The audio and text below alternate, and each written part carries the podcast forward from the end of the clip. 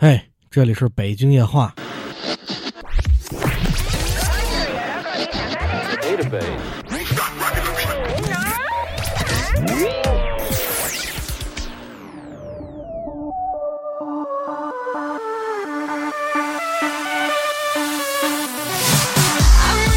哎，欢迎各位收听北京话，我是 A V。咱们今天来聊聊文艺复兴的第二个人物啊，米开朗基罗。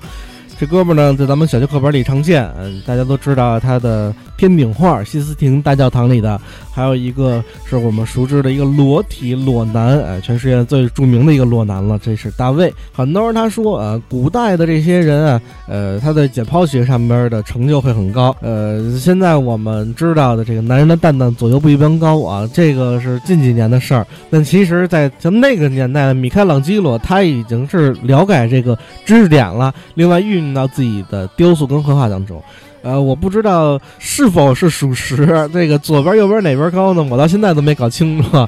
对，可以大家如果真的能一饱眼福的话，帮我来验证一下，它到底是哪边高哪边低啊？西方的很多雕塑都是以女性为主，或者说以当时的这种神仙为主。那么像大卫这样的一个雕塑呢，出现叫人很多就是遐想，说这为什么后后来雕一男的裸的？你这个也没什么可看的嘛。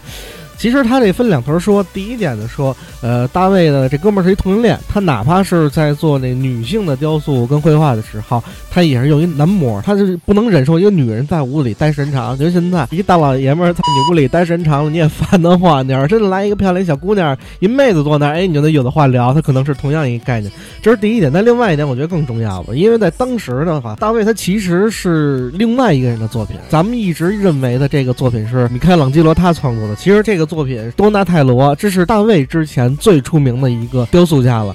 多纳泰罗他的作品，但是是多纳泰罗最后一个作品。为什么这么说呢？因为这哥们儿没雕完就死了，没有完成这任务。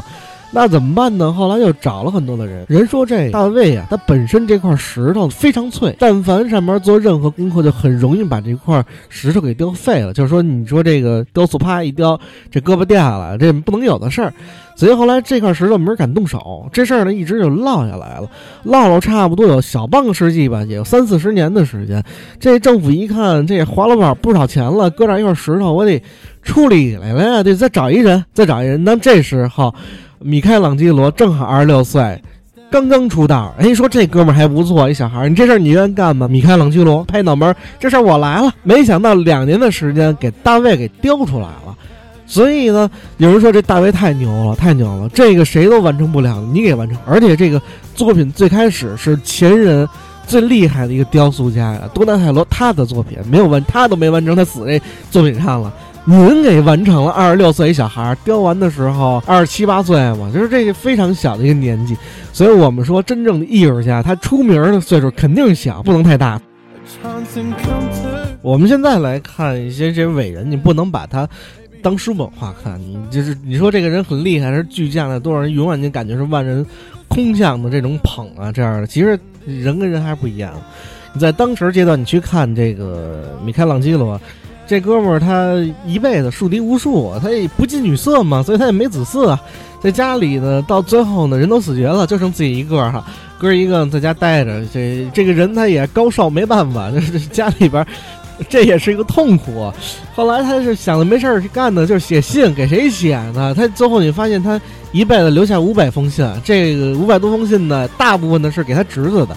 那么剩下一小部分是给当时的，你现在说话叫小鲜肉啊，给人写的情书啊，这是剩下的一部分。当然，呢这两画风肯定不一样。那给他侄子写的，相当的就是很直接嘛。呃，当时这个侄子呀，我们先说他叫里奥纳，这哥们儿呢一辈子就宅家里，闲的没事干，那就是一没钱呢，就知道自己说我有一舅舅，我这舅舅特厉害，我这舅舅是一是一。巨匠是一伟人，所以我也不收钱嘛，对吧？我有一好爸嘛，就基本这个概念。所以李奥呢，在家呢就没事没钱了，就给老爷子这个送点小礼品，比如说这个我们家这哎，看我这儿新老爷子，我这新出的苹果，您带点走，直接给人寄过去了。给人带老爷子，我这儿好多好酒，我给你运点。老一收四十四瓶，特别多。然后老爷子，我这儿有好多鹰嘴豆，我给您带点。所以他没事老糊弄老爷子，老爷子也挺高兴。你说在家闲的嘛，一个人岁数挺大的，没人理他。哎呦。敲门，谁啊？快递一进来，啪扔地上，这是您的货，我走了。一看，哇，一箱全是酒啊，一箱全是那个奶酪，所以老爷特别高兴。但是那个人家这话呀，就是很很情商很高的。李后呢，他的意思是说呢，我给您东西呢，心里写的清楚啊，我这可能最近那手头紧，您能给我寄点钱过来？就是我给您东意思就是我没钱了，您给我发一红包吧，就大概是这意思。所以老爷子也明白，但这你糊弄老爷，老爷高兴吗？老爷就是就是给你赏钱了，赏你了。但是后来呢，老爷也明白过了，他说这个。你拿我这点钱哎，也不少，都是我辛辛苦苦打工挣来的。您老爷子在家里没事闲的，一宅一宅一辈子，是吧？我给你那么多钱，你差不多实到实的做做买卖，你干点正经事儿啊，你也不枉费我苦心栽培你一番啊。后来呢？这他也没听进去，说实话，这事儿有点像啥？他有点像是这贝多芬跟他的侄子卡尔这意思。但是贝多芬是生生被这卡尔给气死的，是这么一事儿。但是这个米开朗基罗呢，他的这侄子呢，情深就会高一点。他知道糊弄老爷子嘛，所以老爷到死之前还收到了他送的这些吃的。完了，老爷还写信啊，我收到你这东西，哎，挺好吃的，这不行再来点儿，大概有点这意思。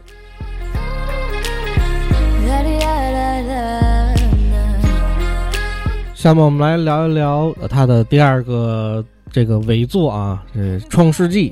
说到这事儿呢，我们得多聊几个人物啊，才能把这个故事给串起来。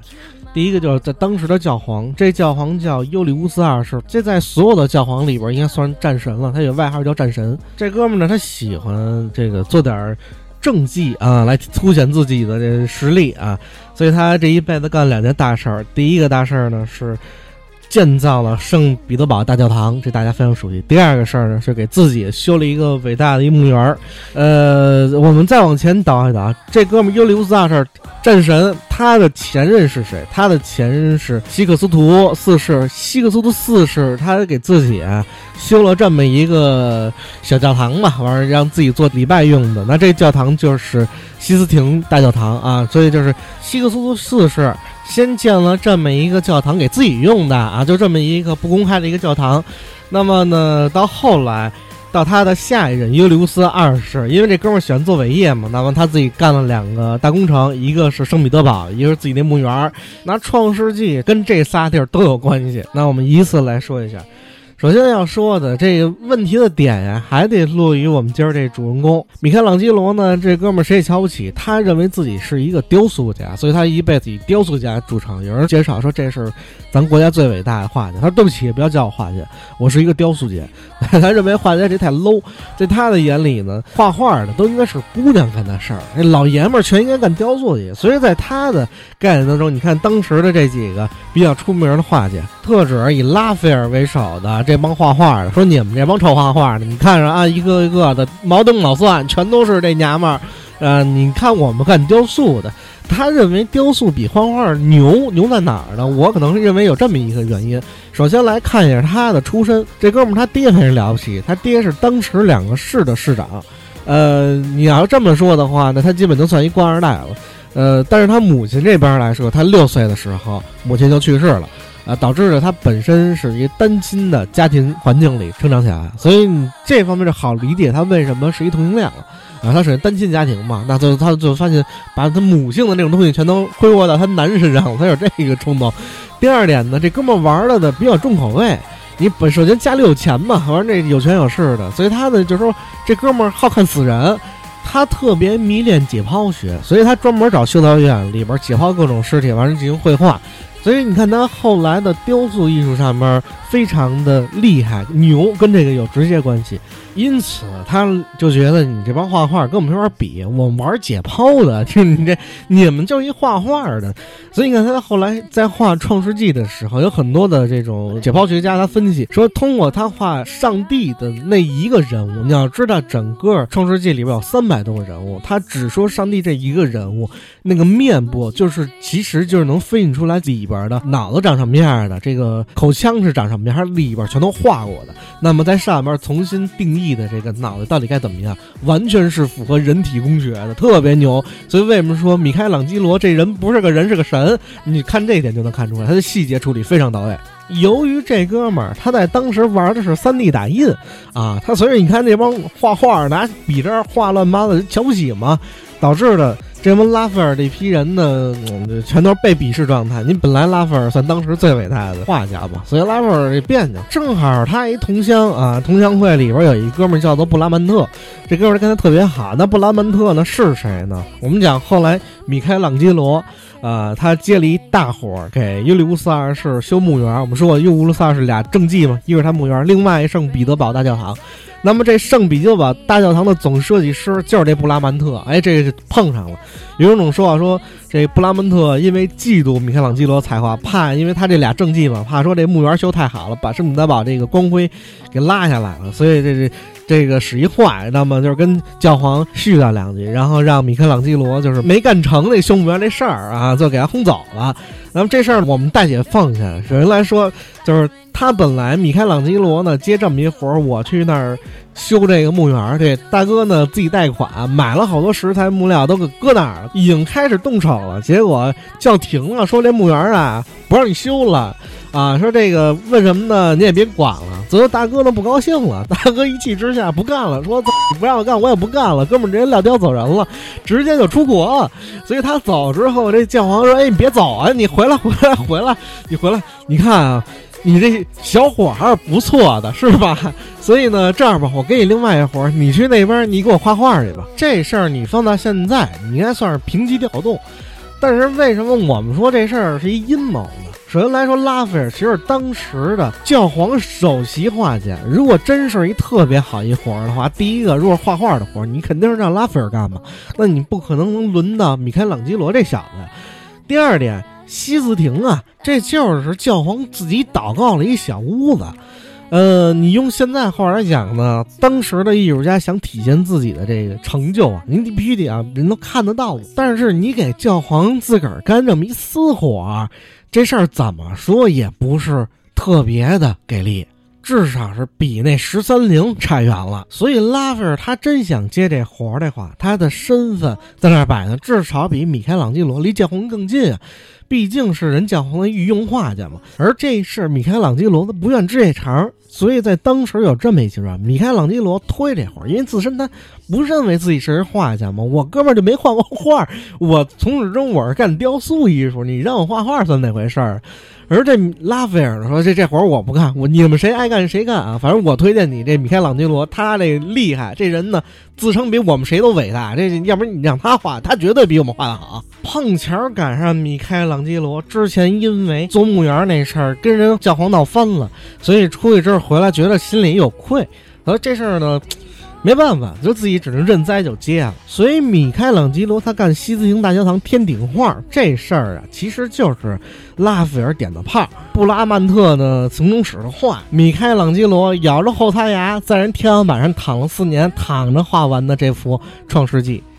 但是说起这幅画，画完之后就非常了不起。原因在当时几乎没有这么大篇幅的绘画艺术。呃，举个例子来说，我们看像达芬奇的《最后的晚餐》那个画，比《创世纪》整整小了十倍多。